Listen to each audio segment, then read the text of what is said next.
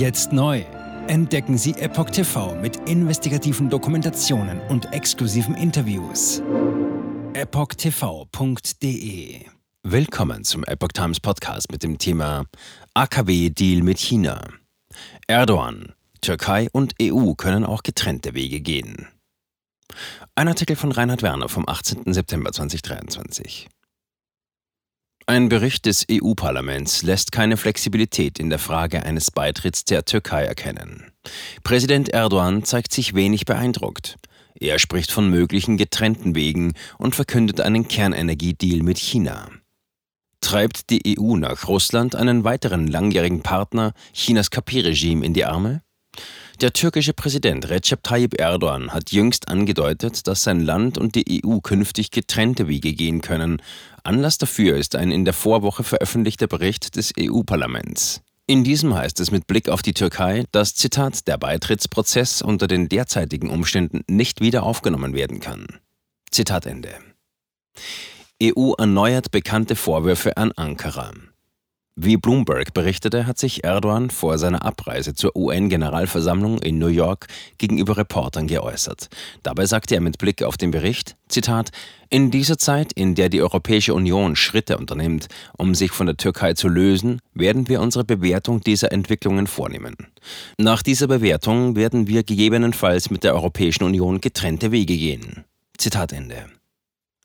Der Bericht, der die Entwicklungen im Jahr 2022 im Blick hatte, bemängelte unter anderem die Anwendung der in der Türkei geltenden Antiterrorgesetze. Diese würden Zensur und ein hartes Vorgehen gegen Regierungskritiker begünstigen. Außerdem wirft man Ankara vor, die Unabhängigkeit der Justiz nicht zu wahren. Die Türkei wurde 2016 von einem Putschversuch heimgesucht, in den Teile des Militärs involviert waren. Darüber hinaus steht das Land regelmäßig im Visier in- und ausländischer terroristischer Vereinigungen. Die Regierung in Ankara rechtfertigt ihr Vorgehen mit der Notwendigkeit, den Spielraum von Terroristen einzuschränken und regierungsfeindliche Seilschaften im Staatsapparat zu zerschlagen. Oberflächliche und nicht visionäre Herangehensweise.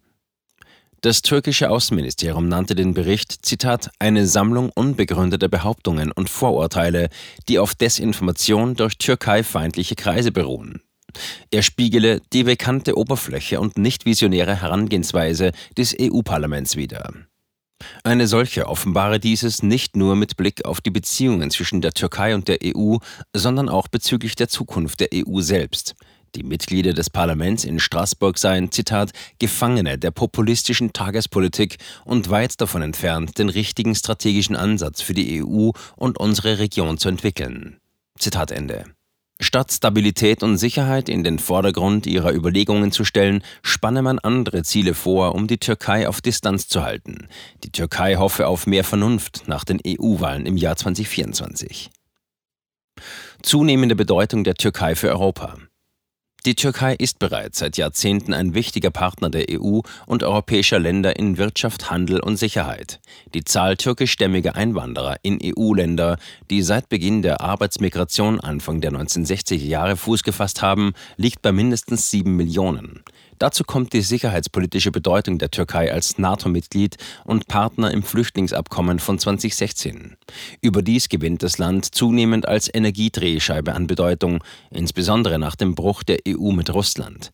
Mehrere Erdgaspipelines, die für die Versorgung europäischer Staaten bedeutsam sind oder werden können, verlaufen durch die Türkei. Die Türkei bemüht sich außerdem um eine diplomatische Lösung des Ukraine-Konflikts oder zumindest Erleichterungen in Sachfragen wie dem Getreideexport. Seit 2005 gibt es offizielle Verhandlungen über einen Beitritt der Türkei zur EU. Vor allem der frühere deutsche Bundeskanzler Gerhard Schröder hatte seinen Einfluss geltend gemacht, um diesen Prozess einzuleiten. Im Laufe der 2010er Jahre geriet dieser allerdings ins Stocken, wobei die EU regelmäßig Mängel bezüglich Menschenrechten oder Rechtsstaatlichkeit als Begründung nannte. EU-Ratspräsident Michel sagte der Türkei Fortschritte bei Visa- und Zollabkommen zu. Erst im Juli dieses Jahres hatte jedoch unter anderem Schwedens Premierminister Ulf Kristersson angekündigt, sich für die Wiederaufnahme der Beitrittsgespräche einzusetzen. Auch NATO-Generalsekretär Jens Stoltenberg sprach sich für einen solchen Schritt aus. Die Türkei hat im Gegenzug eine wohlwollende Prüfung des zuvor blockierten NATO-Beitritts Schwedens in Aussicht gestellt. EU-Ratspräsident Charles Michel bekundete im Gespräch mit Präsident Erdogan seine Entschlossenheit, Zitat, unseren Beziehungen neuen Schwung zu verleihen. Zitat Ende. Zumindest die Aktualisierung der Zollabkommen und die Lockerung der Visabestimmungen wolle man umsetzen, hieß es am Rande des NATO-Gipfels in Vilnius. Die EU hatte der Türkei bereits 2016 beides im Zusammenhang mit dem Flüchtlingsabkommen zugesagt. Bewegung hat es in dieser Frage jedoch bis heute nicht gegeben. Neben China auch Gespräche mit Russland und Südkorea. Unterdessen hat die Türkei im Bereich der Energiezusammenarbeit einen weiteren Partner gefunden. Wie Hürriyet Daily News berichtet, wird es in der Region Thrakien ein drittes türkisches Kernkraftwerk geben. Diesmal ist das vom KP-Regime regierte China der Partner. Energieminister Alparslan Bayraktar äußerte am Freitag, 15. September, gegenüber Reportern, wir haben einen sehr wichtigen Punkt in den Gesprächen mit China erreicht und müssen diese in den nächsten Monaten abschließen. Zitat Ende. Außerdem stehe man mit Russland in Gesprächen über ein weiteres KKW. Dieses soll in der Schwarzmeerprovinz Sinop errichtet werden. Die staatliche russische Gesellschaft Rosatom ist bereits jetzt Partner beim Bau des ersten türkischen Kernkraftwerks, des KKW Akuyu in der Provinz Mersin. Die Türkei will aber auch mit Südkorea über die mögliche Finalisierung gemeinsamer Kernenergieprojekte sprechen. Ankara legte dabei vor allem Wert auf Technologietransfer und Lokalisierung, so Bayraktar. Zudem sei man an kleinen modularen Reaktoren, SMR, interessiert. Neben erneuerbaren Energien solle die Kernenergie ein wichtiges Standbein beim Bestreben der Türkei sein, ihre Klimaziele zu erreichen. Jetzt neu auf Epoch TV. Impfgeschichten, die Ihnen nie erzählt wurden. Eine eindringliche und aufschlussreiche Dokumentation, deren Trailer YouTube nach drei Minuten entfernt hat. Schauen Sie für nur kurze Zeit die gesamte Doku kostenfrei. Jetzt auf epochtv.de. Ich war geimpft worden. Ich begann unkontrolliert zu zittern. Er verstarb 33 Tage später. Ich kann meinen Kopf nicht aufrecht halten. Dann brach ich zusammen, ganz plötzlich. Vom Start weg haben wir nicht die Bedingungen erreicht, die normalerweise erreicht werden müssen.